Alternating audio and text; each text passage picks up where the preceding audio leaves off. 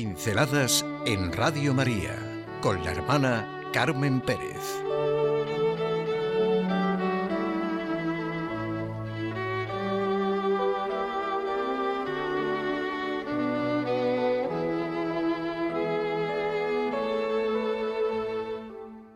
Lógica vital.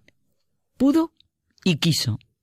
Son de una lógica vital expresiones como de María, la Madre de Jesucristo, nunca se dice bastante.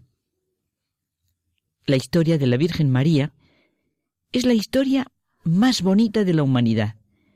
Cuando no era la noche, ni el día, ya Dios Padre te pensaba a ti, Virgen María, gloria de nuestra naturaleza humana, canal por donde nos llegan los regalos de Dios, mediadora de todos nosotros ante el mediador que es Cristo, puente misterioso que une la tierra con el cielo.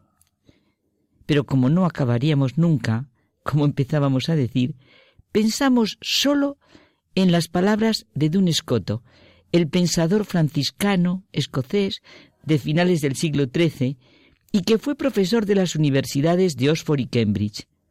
La sutileza, la agudeza, la perspicacia, incluso la ternura de sus análisis, le valió el sobrenombre de doctor sutil.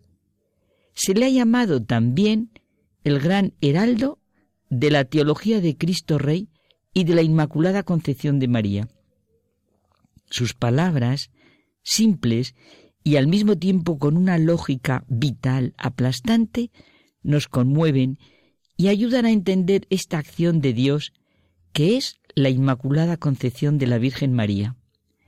Pudo porque era Dios. Quiso porque era hijo. Luego lo hizo porque era Dios y también hijo.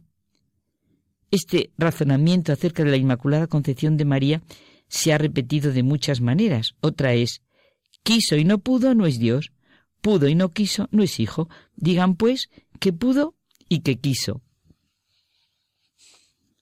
Verdaderamente, si aplicamos la lógica vital al modo de un escoto, comprendemos que María era una criatura especial para una misión especial.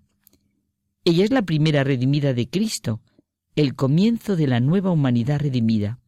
En ella recupera el ser humano la plenitud, la belleza, el bien. Por eso hablamos de la Inmaculada Concepción de María. O sea, como dice el Catecismo, Dios eligió gratuitamente a María desde toda la eternidad para que fuese la madre de su Hijo. Para cumplir esta misión fue concebida inmaculada. Esto significa que por la gracia de Dios y el poder de Dios, y en previsión de los méritos de Jesucristo, María fue preservada del pecado original desde el primer instante de su concepción. Así, sencillamente, el gran creador, el artista, hizo su gran obra porque pudo y quiso, y porque era Dios, era hijo. Hizo una excepción en la criatura llena de gracia, como la llamó el ángel Gabriel, desde el momento de su concepción. El año 1854, el Papa Pío IX definió solemnemente lo que ya era sentido y vivido desde la antigüedad. En el siglo IV, San Efrén, del que son algunas de las expresiones del comienzo, decía, Tú y tu madre sois los únicos que en todo aspecto sois perfectamente hermosos, pues en ti, Señor, no hay mancilla ni mácula en tu madre. Muchos de los llamados padres de la Iglesia dan parecidas alabanzas a María, como San Justino, San Ambrosio, San Agustín. Un historiador, Francesco Giulietta, experto en la vida de Pío IX, señala que el ambiente naturalista que despreciaba toda verdad de fe, toda expresión de lo que era la relación de Dios con el hombre, fue como la cuestión de fondo para consolidar la certeza de la obra de Dios, de su providencia en la vida de los hombres. La Inmaculada Concepción de María es un sello, una firma más de Dios en su obra. Toda la historia de la vida humana está llena de la tremenda y urgente necesidad del hombre, de cada uno de nosotros, de sentir el amor de Dios, su providencia, nuestra relación con Él, su paternidad. En realidad, lo que llamamos dogmas, de una manera que a veces no sé a qué suena, son los dones y los regalos, la expresión de la relación de Dios con el hombre. Como creador, se expresa a través de la creación y como infinito, el misterio se nos expresa a través de los dogmas que profesamos en lo que llamamos el credo.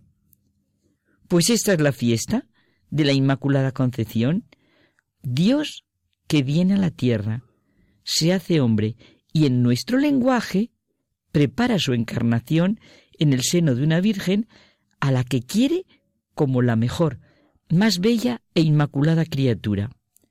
María es un río de vida. Es la expresión de una lógica vital de lo que significa que Dios viene a buscar al hombre. Saborear esta verdad es algo que va más allá del saberla simplemente. Todo esto no se puede saber simplemente. Hay que reconocerlo, saborearlo, sentir el corazón lleno de gratitud, de admiración y estupor del Dios en el que creemos. Esta fiesta es la expresión de la certeza del amor del Hijo por la Madre.